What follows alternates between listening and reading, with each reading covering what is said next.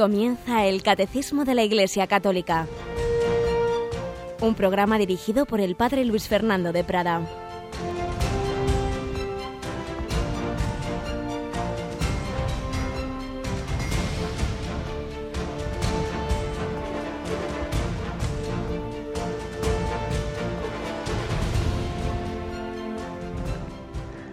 Buenos días, querida familia de Radio María. Alabados sean Jesús y María. Seguimos en esta semana que se iniciaba con el Corpus y que va a culminar en el viernes en otra solemnidad, la solemnidad del Sagrado Corazón de Jesús. Hoy es ya miércoles, por tanto estamos, digamos, en el triduo.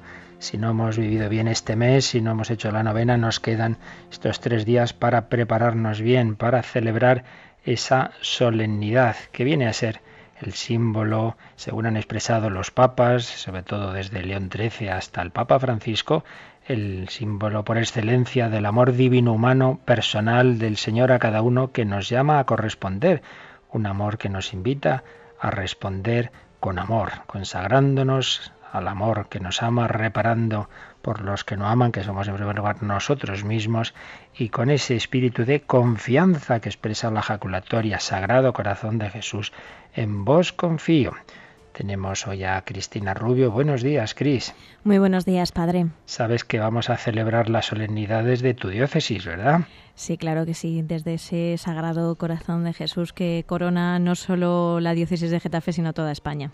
Y es que si el sábado por la noche retransmitíamos la vigilia que había eh, desde la cripta, desde la basílica del corazón de Jesús en el Cerro de los Ángeles, también el viernes, que es esa solemnidad, como ya es tradición desde hace años, el transmitir la misa desde un gran santuario del corazón de Jesús en su solemnidad, pues lo haremos allí también. Tendremos la misa de 10, la, la misa que siempre a las 10 de la mañana Radio María retransmite, en este viernes será desde el santuario del Cerro de los Ángeles, desde esa basílica que está coronada por la impresionante imagen que representa esa consagración de España al corazón de Jesús. Todos estamos llamados ese día a renovar nuestra consagración al Señor, a decirle que le queremos amar, a pedirle perdón por las veces que le fallamos y a pedir también por España desde ese lugar en que hace casi ya un siglo España se consagró al corazón de Cristo por boca del entonces monarca, el rey Alfonso XIII. Pues vamos nosotros adelante en este comentario al catecismo, en este profundizar en la fe de la Iglesia. El día pasado, el domingo, era el Corpus, pero era el 22 de junio y por tanto, si no hubiera caído en domingo, en solemnidad, hubiéramos celebrado a Santo Tomás Moro, patrono de los políticos, que dio la vida por coherencia con su conciencia y por fidelidad al Papa. Pues bien, en nuestro primer comentario de hoy vamos a, retomar esta gran figura, Vamos a recordar alguna de sus enseñanzas.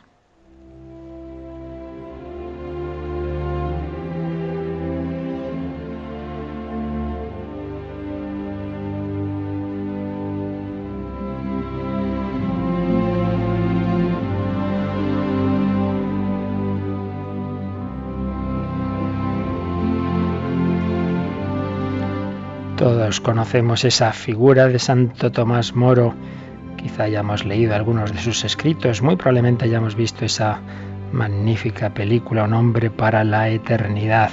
todos sabemos que era el hombre más importante de Inglaterra después del rey Enrique VIII, pero que no quiso plegarse a los deseos del monarca de aceptar la ruptura de su matrimonio, de aceptar la ruptura con el Papa, con la Iglesia, y entonces pues fue encarcelado y al final le cortaron la cabeza. Fue mártir siendo un hombre que lo tenía todo, que podía haber sido pues lo más importante, ya digo, en Inglaterra, el más rico, el más favorecido por el rey, pero prefirió ser fiel a Jesucristo que no mantener todos esos privilegios, todos esos bienes. Pero otra cosa que se conoce un poquito menos era su gran sentido del humor. Se reía de sí mismo, incluso se dice que cuando subía al cadalso, pues iba bromeando con el, verdugo que le iba a cortar la cabeza. Pues bien, vamos a, a retomar hoy a leer unas palabras que escribía en la cárcel, ahí en la Torre de Londres, que llamamos bienaventuranzas desde la cárcel.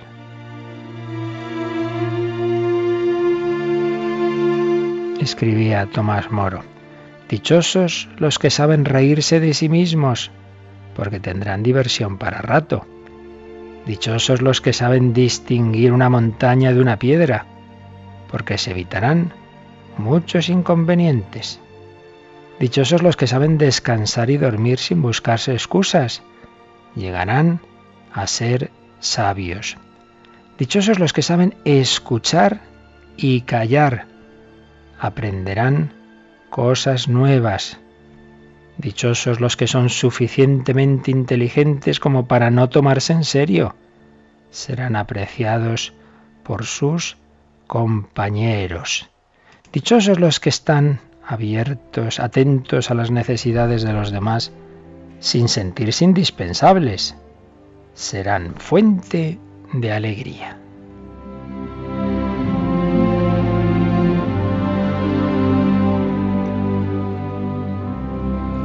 Dichosos los que saben mirar sabiamente las cosas pequeñas y tranquilamente las cosas importantes.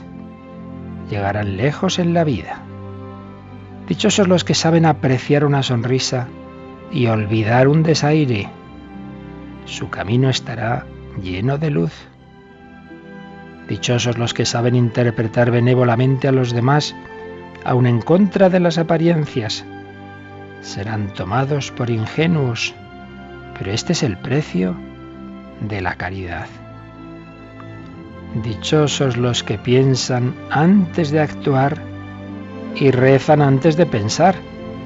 Evitarán muchas tonterías. Dichosos los que saben reconocer a Dios en todos los hombres. Habrán encontrado la verdadera luz y la auténtica sabiduría. Pues eran estas reflexiones que hacía en la cárcel cuando le quedaba ya poco tiempo de vida Santo Tomás Moro. Podemos subrayar algunas. Dichosos los que saben reírse de sí mismos, no se toman demasiado en serio. Muchas veces sufrimos porque, ay, ay, mi, lo que me han dicho, lo que me han hecho, yo con lo que merezco, qué desagradecimiento y, y nos quejamos y una y otra vez. La queja supone que uno piensa que, que no se le trata como se debe, pues los demás, la familia, en el trabajo o Dios mismo, que, que no me da la vida que yo debería tener. No te tomes tan en serio, hombre. El único que debe estar en el centro es el Señor y mira cómo le olvidamos. Pues tú no te creas ahí tan indispensable. Fijémonos también en esta penúltima bienaventuranza. Dichosos los que piensan antes de actuar. y quien se lanza sin pensar, sin pensar, pero añade, y los que rezan antes de pensar, para que no sea un mero pensar natural, sino desde la fe, desde la gracia, esa fe de la que estamos hablando. Y dichosos los que están atentos a las necesidades de los demás, muy pendientes como la Virgen en Cana, pero sin sentirse indispensables. Serán fuente de alegría. Pues pedimos la intercesión de Santo Tomás Moro para vivir esta alegría que brota de esa visión de fe, de esperanza y de amor.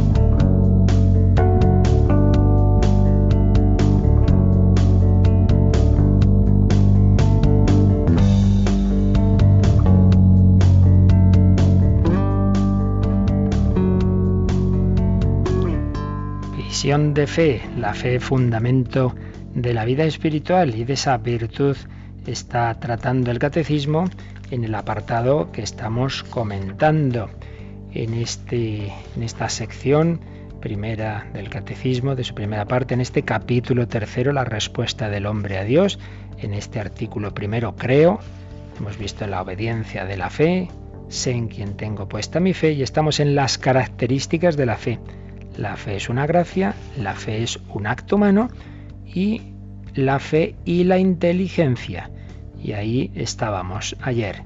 Veíamos que el motivo de creer no es que entendamos más o menos las verdades, sino la autoridad de Dios que revela. Dios no puede engañarse ni engañarnos, pues yo me fío de lo que Él me dice. Y por ello la fe es totalmente cierta, aunque yo no entienda, porque repetimos, la certeza no viene de mi comprensión de las verdades, sino de aquel que me las revela.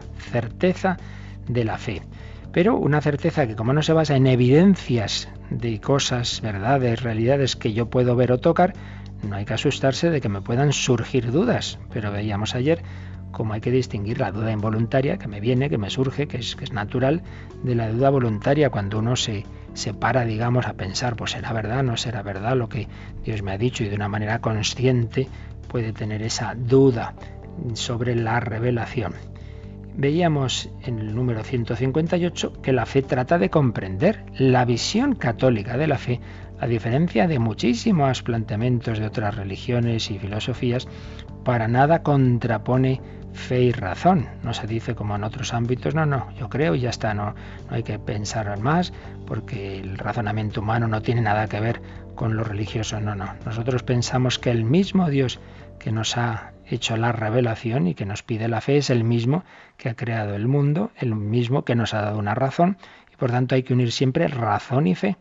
Y por ello también existe en la, en la reflexión de la fe esa teología, esa ciencia de la teología que trata de comprender. Y terminábamos precisamente leyendo una frase de San Agustín, creo para comprender y comprendo para creer mejor. Creo para comprender, solo vamos a conocer a Dios a través de la fe, creo. Pero mm, doy vueltas y pienso y reflexiono sobre lo que Él me ha revelado y entonces creo mejor, porque esa reflexión movida por la gracia de Dios, con humildad, relacionando unos misterios con otros, unas verdades con otras, unos textos de la escritura, de la tradición, del magisterio con otros, con la experiencia de los santos, etcétera. Todo ello me ayuda a entender mejor lo que creo y amarlo más, y el amor me lleva a más verdad y la verdad a más amor. Es un círculo no vicioso, sino virtuoso. Así pues, la fe está en relación con la inteligencia. El número 159 va a profundizar en esto mismo, pero concretando ya el aspecto de la razón, de la inteligencia, a la ciencia. Se titula este número Fe y Ciencia. Así que, Cristina, leemos el número 159. Fe y ciencia. A pesar de que la fe esté por encima de la razón, jamás puede haber contradicción entre ellas puesto que el mismo Dios que revela los misterios e infunde la fe, otorga al espíritu humano la luz de la razón. Dios no puede negarse a sí mismo ni lo verdadero contradecir jamás a lo verdadero. Por eso, la investigación metódica en todas las disciplinas, si se procede de un modo realmente científico y según las normas morales, nunca estará realmente en oposición con la fe, porque las realidades profanas y las realidades de la fe tienen su origen en el mismo Dios. Más aún, quien con espíritu humilde y ánimo constante se esfuerza por escrutar lo escondido de las cosas, aun sin saberlo, está como guiado por la mano de Dios, que sosteniendo todas las cosas hace que sean lo que son. Muy interesante esta síntesis que nos hace este número del catecismo de este tema tan tratado por el magisterio de la Iglesia ya sabéis que hay una gran encíclica, de las 14 encíclicas de Juan Pablo II, una de ellas es Fides et Ratio, Fe y Razón, una encíclica fundamental que el Santo Padre Juan Pablo II nos ofrecía en el año 1998, el 14 de septiembre, fiesta de la Saltación de la Santa Cruz del 98, se firmaba esta encíclica Fides et Ratio que terminaba invocando a la Virgen María, que el trono de la sabiduría sea puerto seguro para quienes hacen de su vida la búsqueda de la sabiduría, que el camino hacia ella, último y auténtico fin de todo verdadero saber, se vea libre de cualquier obstáculo por la intercesión de aquella que engendrando la verdad y conservándola en su corazón, la ha compartido con toda la humanidad para siempre. Una encíclica que, como ocurre, los títulos de las encíclicas eh, vienen tomados de su primera frase, fides et ratio, porque empezaba así, la fe y la razón, fides et ratio, la fe y la razón, son como las dos alas con las cuales el espíritu humano se eleva hacia la contemplación de la verdad. Fijaos qué bella comparación. Hay como un, una, un, ave que tiene esas dos alas, pues bien, nuestra alma, nuestro espíritu quiere buscar la verdad, quiere contemplarla y para elevarse hacia ella tiene dos alas, la fe y la razón. ¿Veis? Todo unido, no hay contraposición, son como las dos alas con las cuales el espíritu humano se eleva hacia la contemplación de la verdad. Dios ha puesto en el corazón del hombre el deseo de conocer la verdad y, en definitiva, de conocerle a Él, para que conociéndolo y amándolo pueda alcanzar también la plena verdad sobre sí mismo. Conocer a Dios nos lleva a conocernos a nosotros mismos, a conocer al hombre y por tanto eh, con el hombre el universo, puesto que el hombre está en este universo y es como un pequeño universo. Dentro de nosotros tenemos pues todos esos componentes materiales y espirituales del universo. Fides es ratio, la fe y la razón. Pero luego ya más en concreto de la fe y la ciencia, infinidad de discursos, Pío XII tuvo bastantes intervenciones, Juan Pablo II muchísimas también, a la Academia de la Ciencia, aunque quizá el Papa que más se ha dedicado a este tema es Papa Benedicto XVI. Es uno de sus grandes temas, de sus grandes, digamos, especialidades, porque tiene ese culturón tan impresionante, esa formación en la que sabe de ciencia, de filosofía, de teología, con ese inmenso dominio, y ha tenido discursos importantísimos sobre el tema que han, que han marcado escuela, el famoso discurso en Ratisbona, el discurso en los Bernardinos de París, textos fundamentales que en buena medida ya hablamos de ellos en los eh, primeros programas que dedicábamos al catecismo de introducción y también cuando hablábamos de las pruebas de la existencia de Dios. No vamos por ello aquí a recordar todo eso, pero lo citamos porque siempre es bueno que el que quiera profundizar sepa que ahí tiene un, una mina eh, tremenda de, sabiduría en todos estos grandes textos del magisterio que el Papa Francisco también ha citado en más de una ocasión y ha remitido a su predecesor. Eh, también la encíclica Lumen Fidei, que preparaba el Papa Benedicto, pero que ya asumía el Papa Francisco, habla también de la fe y la razón, de la fe y la verdad. Así pues, fe y razón no solo no se contraponen, sino que son las dos alas que nos llevan a Dios. No puede haber contradicción. Y repito que ya el mero hecho de que la Iglesia afirme esto ya es significativo, porque en muchas tradiciones religiosas se ven como cosas que no tienen nada que ver. Fundamento de ello, pues que es el mismo Dios el que revela los misterios e infunde la fe, el que nos ha dado la luz de la razón. Dios no puede negarse, no puede lo verdadero contradecir a lo verdadero. Por eso, la investigación metódica en todas las disciplinas, si se hace bien, si se procede de un modo realmente científico y según las normas morales, nunca puede estar en oposición contra la fe, porque las realidades profanas y las de fe tienen su origen en el mismo Dios. Por eso, cuando se dice, no, no, pues mira, en este punto hay contradicción entre la fe y la razón, pues una de dos, o una de tres. Una de dos. Primera posibilidad. Pues que lo que se dice, que lo dice la fe, no es que lo diga la fe, es que es una interpretación, es una manera de interpretar, pues quizá la Biblia al pie de la letra, pero no es que sea la fe. La Iglesia no da esa idea eh, como dogma de fe, una posibilidad. Por ejemplo, uno dijera, uy, pues hay contradicción entre la teoría de la evolución y lo que dice la Biblia de que Dios creó el mundo en siete días. Bueno, ¿y a ti quién te ha dicho que, esa interpretación de los siete días es un dogma de fe así, literal. Sería lo que ya hablábamos en las interpretaciones de la escritura, ¿verdad? Una interpretación literalista, muy habitual, sobre todo en grupos fundamentalistas no, no católicos, pues que toman la, la Biblia al pie de la letra. Una posibilidad, que lo que se dice como algo de la fe no es que sea de la fe, sino una determinada interpretación de la fe, pero que no es lo que la Iglesia nos, nos da como segura norma de fe. Pero la otra posibilidad es que lo que se dice como algo de ciencia no es algo seguro, es también una teoría. Eh, hay muchísimas hipótesis, hay muchísimas eh, afirmaciones que se hacen como si, vamos, lo hubiera dicho la ciencia y aquí todo el mundo de rodillas. Bueno, más despacito, que eso son teorías que luego van pasando los años. Anda, que con ese tema mismo de la evolución cuando ya van pasando los años y uno recuerda la de veces que ha aparecido no sé qué resto, en no sé qué sitio, vuelven a revisarse las teorías sobre de dónde procede este ser, este otro, tal, cada dos por tres. Por ello no nos tomemos, porque a veces los que dudan de las cosas de Dios, luego en cambio, ay, lo ha dicho la ciencia, así como si la señora ciencia fuera por la calle y como, como alguien infalible. de oiga, que estos son eh, avances que los hombres van poco a poco haciendo, pero el verdadero científico es humilde y no pretendamos esa infalibilidad. Yo siempre recuerdo una vez un diálogo en la cafetería de la universidad con un joven así materialista, escéptico y tal, y de repente me dice, un día la ciencia lo explicará todo. Y yo le dije, pues perdona, pero esa afirmación que estás haciendo no es científica, es un acto de fe porque demuéstrame científicamente que un día la ciencia lo demostrará todo. Claro, el pobre se quedó pues sin, sin palabra.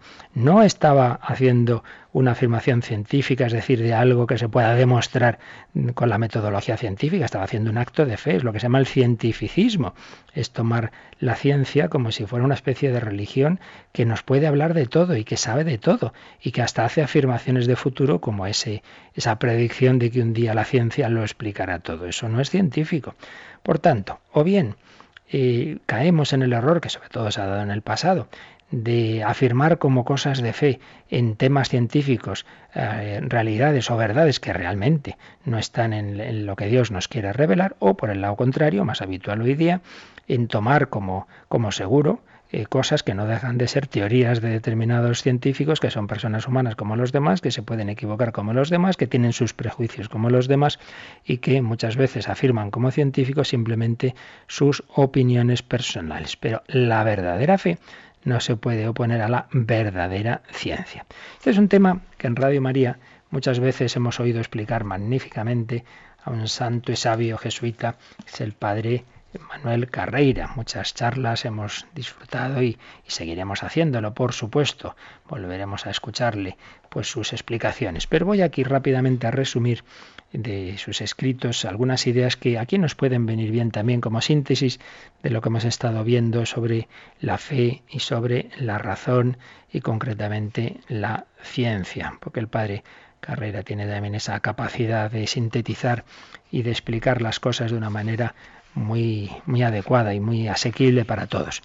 Eh, basándome en él, recordamos estas ideas. Por un lado, la palabra ciencia tiene varios sentidos y podemos distinguir sentido más tradicional, digamos, que aparece ya en los griegos, que es un conocimiento de, la realidad por sus causas, es decir, eh, un conocimiento sistemático, pero que busca las causas de por qué ocurre esto, no simplemente un conjunto de, de ideas eh, de enumeración de hechos, una colección de datos, sino intentar entender. Y en este sentido amplio de eh, una, ordenación, una sistematización de, de, verdades y buscando las causas de todo ello, pues este sentido amplio vale para muchas ciencias, vale para la historia, vale para las, ciencias humanas en general, la sociología, la psicología, etc. Pero normalmente cuando decimos ciencias y lo contraponemos a letras, eh, ya usamos un sentido más concreto, un sentido técnico moderno. Y es cuando se trata del estudio de la actividad de la materia que puede tener comprobación experimental. Todo aquello que podemos comprobar en un laboratorio, en un experimento, y que podemos también expresar a través del lenguaje matemático. Ahí es a lo que se suele reservar hoy día más bien la palabra ciencia, aunque ya digo que siempre existe ese sentido más amplio, por ejemplo, ciencias de la comunicación, todo tipo de conocimiento sistemático de una determinada materia, eh, buscando las razones y las causas de todo, pero evidentemente nunca tiene esa precisión, esa exactitud que en cambio tienen las ciencias en el sentido estricto de la palabra, las que tratan de la actividad de la materia que puede tener comprobación experimental. Esto en cuanto a la ciencia. Y en cuanto a la fe, el padre Carrera nos distingue tres posibles sentidos. Uno, que aquí también hemos hablado de él muchas veces, es ese modo de conocer que no es por experiencia propia ni por razonamiento propio, sino por testimonio. Recogemos conocimientos recibidos de otras personas, bueno, para empezar, como señala el padre Carrera, en realidad en todas las disciplinas, en todas las ciencias, cuando uno va a hacer una carrera, bueno, en la misma enseñanza del colegio, eh, en realidad estamos funcionando así por la fe humana. ¿Qué recogemos? Pues lo que nos han enseñado otros.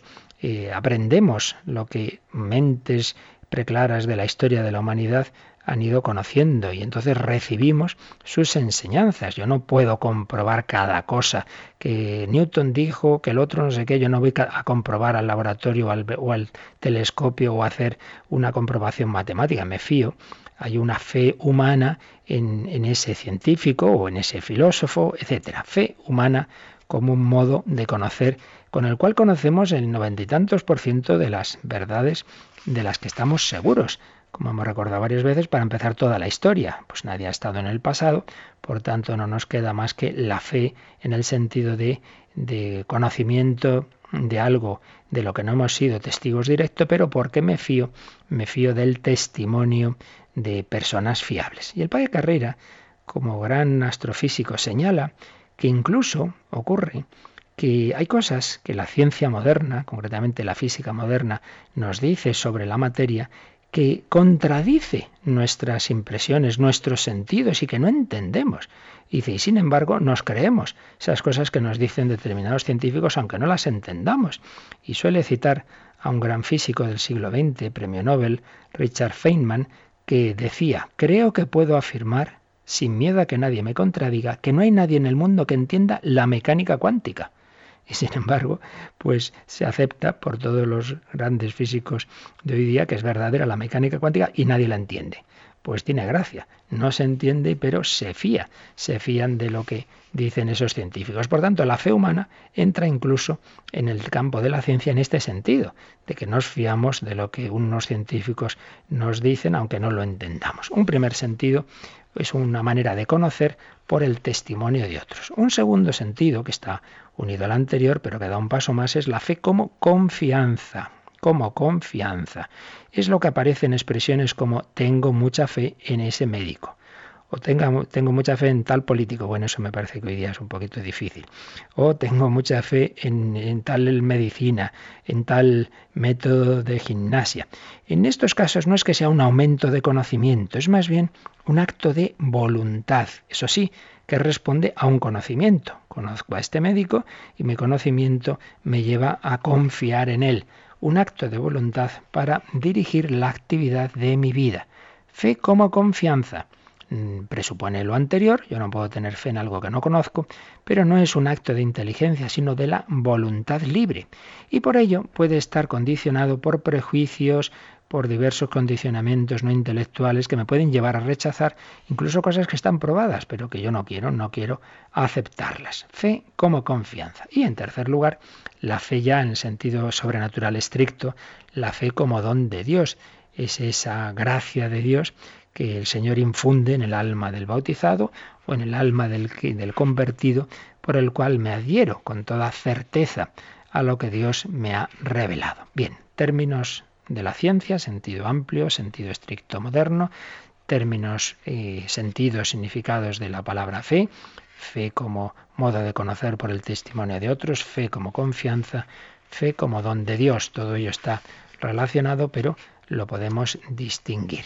Y yendo a la, razón y al tipo de conocimiento el, de, de, esa razón eh, humana y concretamente de las ciencias en el sentido estricto, pues el padre Carreras insiste en que en sentido estricto solo se refiere a la actividad de la materia, lo que yo puedo comprobar con un experimento y que me da una colección de datos numéricos, de medidas lo que no es medible no es parte de la ciencia en el sentido técnico, en el sentido moderno, en ese sentido estricto que decimos de las ciencias, que es el propio de la física, de la química, etc. La ciencia en el sentido moderno. Pero existe también ese otro nivel de raciocinio que, que no utiliza el aspecto cuantitativo, que no busca refrendo experimental, sino simplemente el razonamiento el razonamiento, los conceptos abstractos. Por ejemplo, cuando hablamos de la finalidad de un objeto, el científico puede decirme de qué está hecho un vaso, pero por más que lo mida no puede demostrar que está hecho para beber. La finalidad no entra en la ciencia en sentido estricto. Como tampoco me puede la astrofísica responderme a por qué hay algo en lugar de nada, por qué hay este universo y por qué el protón es 1836 veces más pesado que el electrón. A los porqués la ciencia experimental no puede responder. Existe ese otro tipo de, de reflexión que llamamos la filosofía, que es también un conocimiento serio por raciocinio, pero que no tiene comprobación experimental. Y entre la ciencia en sentido estricto y la filosofía, pues ese campo amplio de distintos tipos de ciencias, y con más o menos uso de unos métodos u otros. Todo esto entra en el campo de la ciencia. Eh, pues bien, dice el padre Carrera, una vez que aceptamos que hay estos posibles modos de adquirir conocimiento, a saber, la ciencia en sentido estricto, la física como estudio de la materia en todos los niveles, la matemática, como estudio solamente de relaciones cuantitativas, estaría un poquito en ese primer bloque. Por otro lado, la filosofía como estudio de la realidad en aspectos no cuantitativos, no comprobables experimentalmente. Y en tercer lugar, la teología como estudio de verdades adquiridas por revelación, debemos preguntarnos acerca del criterio de verdad en cada campo. Hemos visto esos tipos de disciplinas, pero ¿cuál es el criterio de verdad en cada campo? Pues lo decimos o lo pensamos enseguida, pero primero vamos a hacer un momento de reflexión, pues para pedir al Señor ese segundo sentido de la fe, que es la confianza, que está unido al primero, me fío porque conozco al Señor, y al tercero, es un don de Dios el don de Dios que le pedimos. Señor, aumentame la fe, que esa fe basada en que te conozco me lleve a confiar en ti. Corazón de Jesús, en ti confío, Jesús, confío en ti. Se lo pedimos al Señor.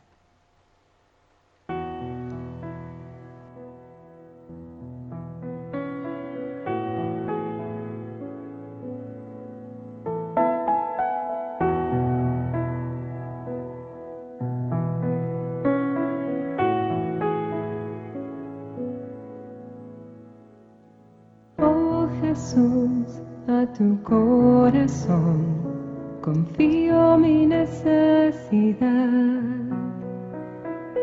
Mírala y después deja tu corazón actuar. Oh Jesús, yo cuento contigo, yo confío en ti. Oh Jesús, de ti estoy seguro, yo me entrego a ti, tú que has dicho, si quieres agradarme, confía en mí, si quieres agradarme más, confía más, inmensamente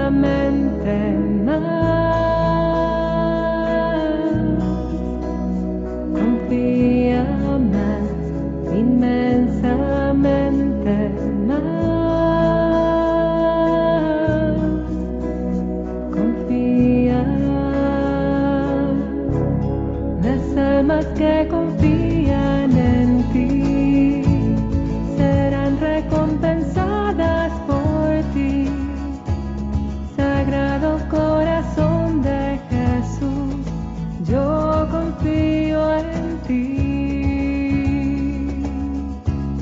Las almas que confían.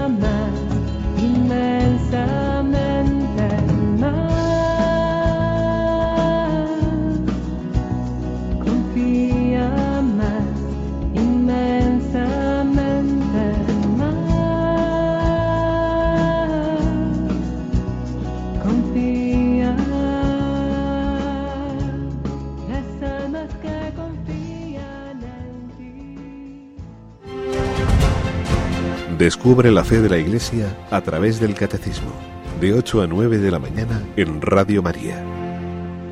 Confía en mí. La fe, la confianza, la, el amor, todo ello está, son matices de esta forma tan importante de relación entre las personas humanas y por supuesto con Dios nuestro Señor. Pero estábamos viendo, resumiendo estas explicaciones del padre Carreira, de esos distintos, tipos de disciplinas de conocimiento como es la ciencia en el sentido estricto, es decir, lo que trata de la materia en cuanto puede ser sometida a comprobación experimental, la matemática, que nos sirve para poner, digamos, en, en, términos cuantitativos, relaciones cuantitativas, lo que encuentro en la materia, la filosofía como estudio de la realidad por sus últimas causas y la teología en cuanto a reflexión sobre lo que Dios nos ha revelado. Nos dice el Pae Carreira que hay que ver cuál es el criterio de verdad en cada ciencia, en cada disciplina, en cada una de estas disciplinas. En el primer caso, en el nivel de la ciencia en sentido estricto, ciencia en cuanto física, química, etcétera, ¿en qué se basa la certeza? En la comprobación experimental. Se hace este determinado experimento y se ve que sí, que esto es así, que en cualquier circunstancia en que se compruebe esto por este método, por este otro, se llega a ese mismo resultado.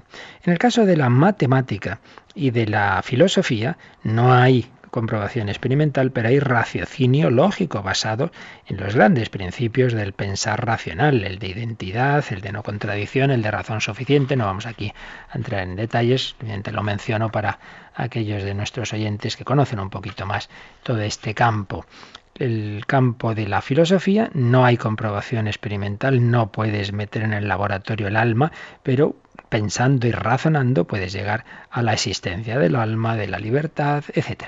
Y en el caso de la teología nos basamos en la veracidad de quien revela, con conocimiento eh, infinito y con sinceridad infinita. ¿Cuáles son las relaciones que existen entre, entre unas disciplinas y otras? Pues obviamente de complementariedad, porque cada una tiene su campo y su manera de encontrar la verdad. Por ello, el decirle a la ciencia en el sentido estricto de la palabra que me diga si Dios o el alma existe o no es absurdo, porque hemos dicho que por definición la ciencia trata solo de lo material. Entonces, ¿cómo voy a preguntarle a la ciencia por el alma? Voy a preguntarle por Dios. ¿Con qué experimento se determina eh, dónde está Dios? No tiene sentido. Pero tampoco lo tendría pedirle a la teología que me diga cómo funciona la materia. Pues no es, no es para lo que Dios nos ha revelado las verdades, no es para eh, quitarnos el esfuerzo de, de nuestra reflexión científica. Esa frase de San Agustín que repitió el cardenal Baronio cuando el problema de Galileo y que aquí también hemos recordado varias veces, la Biblia no me dice cómo van los cielos, sino cómo se va al cielo teología busca es la reflexión sobre lo que Dios nos ha revelado para llevarnos al cielo, para mostrarnos las verdades necesarias para nuestra salvación, para nuestra santificación, pero no para decirnos si la materia está hecha de protones o electrones. Ese no es el campo de la teología. Por tanto, si cada disciplina está en su campo, no, no tiene por qué haber conflicto. El conflicto pasa, ocurre cuando se pasa de una metodología propia de un ámbito a otro en el que no es aplicable. en el caso de la ciencia, no solamente es que no sea aplicable a, las, la ciencia en este sentido estricto, a las realidades religiosas, sino a muchas otras cuestiones humanas. La ciencia no puede decirme nada del valor literario de una obra, del valor pictórico de un cuadro, del valor ético de una acción mía ese cientificismo absurdo de que solo la ciencia puede darme conocimientos verdaderos, pues realmente es reducir, reducir la vida humana a, un, a, lo más mínimo. Ninguna ciencia va a demostrar que asesinar a otro es algo reprobable. ¿Con qué experimento podemos medir el valor ético de una acción? No, no. Ni siquiera la ciencia puede demostrar que yo estoy pensando en algo que vale la pena. Podrá demostrar cómo funcionan las neuronas, pero no si lo que yo pienso es verdadero o no, si vale la pena o no vale la pena, ni la ciencia puede explicar por qué ustedes ahora mismo están escuchando y entendiendo lo que yo estoy diciendo. Porque mi lenguaje no es simplemente una serie de sonidos aleatorios, sino que hay ideas que yo os pongo y que, y que ustedes están ahora mismo comprendiendo. La ciencia no puede explicar eso ni muchísimas otras cosas, como no puede explicar mi libertad, mi libre albedrío. Y los que lo niegan, los que dicen, no, no somos libres, sí, pero luego eh, si alguien se mete con ellos o les hace no sé qué, van a exigir responsabilidades y a lo mejor van a ir a un tribunal, hombre, pero no dices que el otro no es libre, o sea que nadie es libre, pues si no es libre, porque le denuncias? Lo ha hecho el pobre movido por la necesidad, pues no le denuncies, no. En el fondo no nos creemos esas cosas que decimos. En fin, simplemente ha sido un poquito por encima, cosas que vimos con más detención en otro momento, pero recordar estos términos que el padre Carreira, pues siempre cuando habla de estos grandes temas de fe y ciencia, dice, vamos a empezar por definir bien los términos, y si los definimos bien, nos daremos cuenta de que no hay posible contradicción. La ciencia, en el sentido estricto, trata de la materia en cuanto medible y comprobable experimentalmente, en cuanto a esas relaciones cuantitativas podemos ponerlos en una fórmula matemática, por tanto nunca la ciencia podrá demostrar ni negar, muchísimo menos, las realidades espirituales, humanas, éticas y religiosas. Cada una tiene su campo. No puede haber contradicción entre fe y ciencia. Y repetimos, si se da, es algo aparente, es porque lo que se afirma como si fuera de fe no es de fe, sino que es una interpretación determinada, concreta, de un texto bíblico, etcétera, o porque lo que se afirma como ciencia no es ciencia, sino es también una interpretación de un determinado científico. Bien, pues esto es un poquito lo que nos dice este apartado sobre la fe y la ciencia. Y rápidamente, Cristina, vamos a dar otra característica más de la fe. Hemos hablado de la fe y la inteligencia, pero además la fe es libre, la libertad de la fe. Vamos a ver qué nos dice el número 160 sobre la libertad de la fe. El hombre al creer debe responder voluntariamente a Dios. Nadie debe ser obligado contra su voluntad a abrazar la fe. En efecto, el acto de fe es voluntario por su propia naturaleza. Ciertamente, Dios llama a los hombres a servirle en espíritu y en verdad. Por ello, quedan vinculados en conciencia, pero no coaccionados. Esto se hizo patente sobre todo en Cristo Jesús. En efecto, Cristo invitó a la fe y a la conversión. Él no forzó jamás a nadie. Dio testimonio de la verdad, pero no quiso imponerla por la fuerza a los que le contradecían, pues su reino crece por el amor con que Cristo, exaltado en la cruz, atrae a los hombres hacia Él. Es una característica muy importante, muy importante. La fe es libre. Podemos distinguir, aunque están muy unidos, dos sentidos de esta libertad de la fe. Un sentido, digamos, externo, en, el aspecto de que no podemos obligar a nadie a creer. Esto es algo fundamental que siempre ha estado presente en la conciencia de la Iglesia, aunque por desgracia en algunas ocasiones no se ha cumplido, pero siempre ha estado muy claro, muy claro, como, como un principio fundamental. Es eh, inválida una conversión o un bautismo que se hace por la fuerza, absolutamente inválido, como cualquier sacramento que se hace por la fuerza. Si unos demuestran que se casaron obligados por los padres o lo que sea, ese matrimonio es nulo. Si uno, como ha habido algún caso históricamente famoso, se ordenó sacerdote coaccionado y tal, pues es, es nulo. Pues lo mismo vale en general de la fe, de la conversión, del bautismo. Y no se puede obligar a nadie a abrazar la fe. Es un punto fundamental que, repito, ha estado siempre en la conciencia de la Iglesia, aunque como todo lo demás, pues no siempre se haya vivido todo lo bien que se debería, pero siempre ha estado ahí presente, muy presente. Eh, este punto de externo, digamos, de que no se puede coaccionar, el catecismo, en el margen, ya sabéis que vienen números eh, que nos invita a mirarlos para relacionar unos puntos, unas partes del catecismo con otras, y aquí uno de los que viene es el número 2106, que cita el concilio eh, Vaticano II. Como sabéis, tuvo una famosa declaración sobre la libertad religiosa. Y entonces se nos, se nos recuerda aquí en este número 2106 esa declaración Dignitatis Humanis. Si te parece, Cristina, leemos este 2106. En materia religiosa, ni se obligue a nadie a actuar contra su conciencia, ni se le impida que actúe conforme a ella, pública o privadamente, solo o asociado con otros, dentro de los debidos límites. Este derecho se funda en la naturaleza misma de la persona humana, cuya dignidad le hace adherirse libremente a la verdad divina que trasciende el orden temporal. Por eso permanece aún en aquellos que no cumplen la obligación de buscar la verdad y adherirse a ella. Así pues, eh, libertad en el sentido de que no se puede obligar a nadie a actuar contra su conciencia ni impedirle actuar conforme a ella, no podemos coaccionar a nadie. Sentido externo. Pero también la fe es libre en el sentido eh, ya incluso dentro de uno mismo. ¿En qué aspecto, en qué sentido decimos esto? Esto lo explicábamos en otro momento, pero ahora insistimos en ello. Eh, ¿Hay razones para creer? Sí. ¿La fe es razonable? Sí.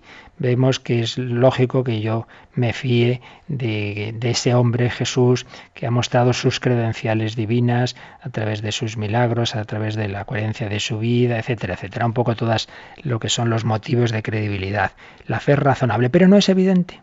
No es de repente yo veo dos y dos son cuatro, entonces está claro, mi entendimiento no puede dudarlo, eh, digamos, no es libre, tiene que adherirse a ellos, algo que esté completamente loco. Me adhiero a una verdad evidente. Pero en el caso de los motivos de credibilidad, son suficientes para que yo dé ese paso eh, de una manera razonable, pero no, no me quitan la libertad. Yo puedo siempre decir, bueno, bueno, puede haber otras explicaciones. Lo que decíamos pues de los milagros de Cristo. Pues hubo quien los vio y dijo, bueno, puede ser por el demonio.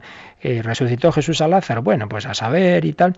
La fe es libre en el sentido de que Dios nos deja siempre como una, una cierta eh, oscuridad, un cierto margen, para que ya dependa no simplemente de la inteligencia, no simplemente dependa de las razones y no sea algo automático, sino que entre también el corazón. La persona humilde que busca la verdad, que tiene el corazón abierto, pues tendrá, con la gracia de Dios, porque ahí ya entra ese paso de que es una gracia que Dios da, tendrá esa posibilidad de adherirse a la fe, pero el que, el que no quiera, el que no quiera apoyarse en otro, apoyarse en Dios, el que se, se, cierre en su autosuficiencia, pues también va a tener esa posibilidad, porque Dios no se le va a manifestar ordinariamente, puede haber un caso excepcional, pero ordinariamente no se le va a manifestar de una forma que sí o sí tienes que creer, porque es que lo estás viendo a Dios, no, no, Dios no lo hace así.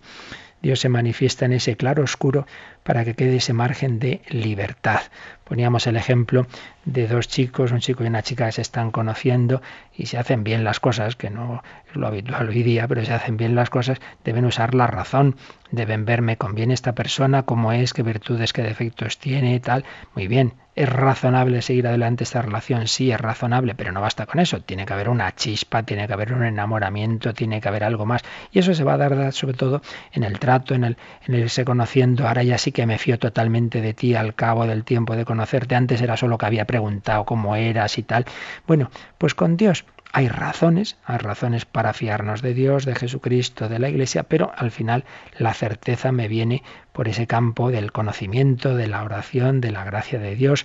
Y en todo ese campo siempre hay un margen de libertad. Por eso la fe es libre también en este aspecto de que no es que se me presenten las cosas y ala, ya está evidentemente, es tan evidente que mi razón no puede dudarlo. Queda siempre ese margen para que yo tenga que acudir a Dios y decirle, Señor, aumentame la fe, Señor, ilumíname, porque no es que sean evidencias matemáticas, no, no, no, nadie espere si alguien está buscando la fe, que salga la fe como resultado de un teorema matemático. Si hago estas reflexiones, esto escribo aquí en un papel, ¡bumba! Ya está, tengo que creer. Pues no, esto no es así, porque no estamos hablando de verdades frías, estamos hablando de relaciones personales.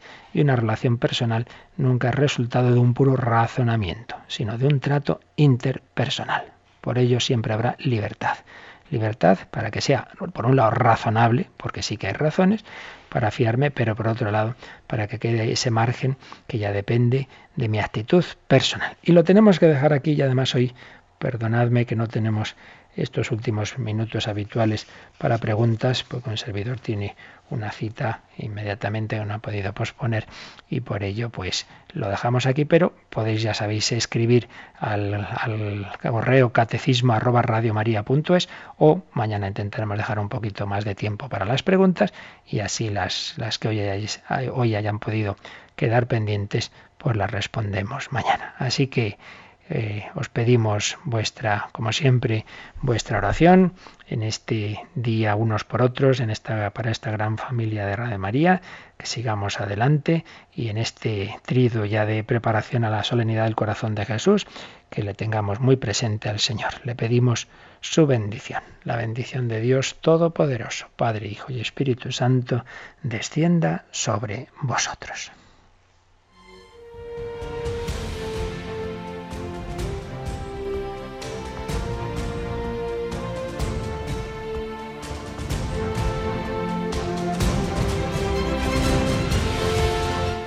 Han escuchado en Radio María el Catecismo de la Iglesia Católica. Un programa dirigido por el Padre Luis Fernando de Prada.